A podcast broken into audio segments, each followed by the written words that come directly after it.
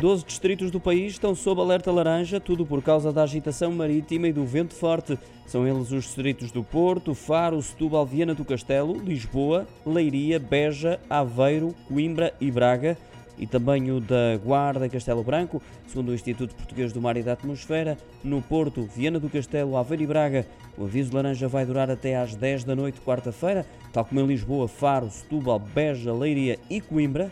Já nos distritos da Guarda e Castelo Branco, prevê-se o alerta laranja a partir das 9 da noite de hoje e prolonga-se durante a madrugada.